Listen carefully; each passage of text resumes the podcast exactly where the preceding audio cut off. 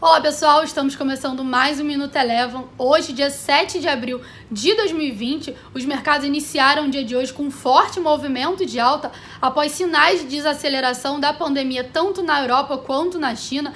Na China, hoje é o primeiro dia que não tem registro de nenhuma morte pelo Covid-19 desde o início da pandemia.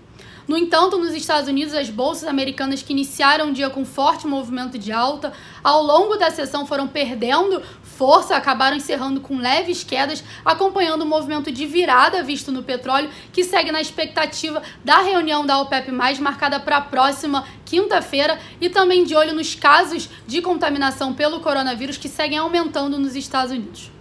Aqui no Brasil, ontem à noite, a gente teve a confirmação da permanência do ministro da Saúde no cargo, isso trouxe um alívio, mas ainda assim o Ibovespa segue bem correlacionado com as bolsas americanas. Ele aqui na máxima subiu aproximadamente 6%, mas acabou reduzindo seus ganhos acompanhando o movimento visto nas bolsas americanas e encerrou com alta de 3,1%. As ações da CVC foram um destaque positivo, subindo aproximadamente 12%. Vale lembrar que ela é uma das ações que vem sendo bem prejudicada pelos impactos do coronavírus.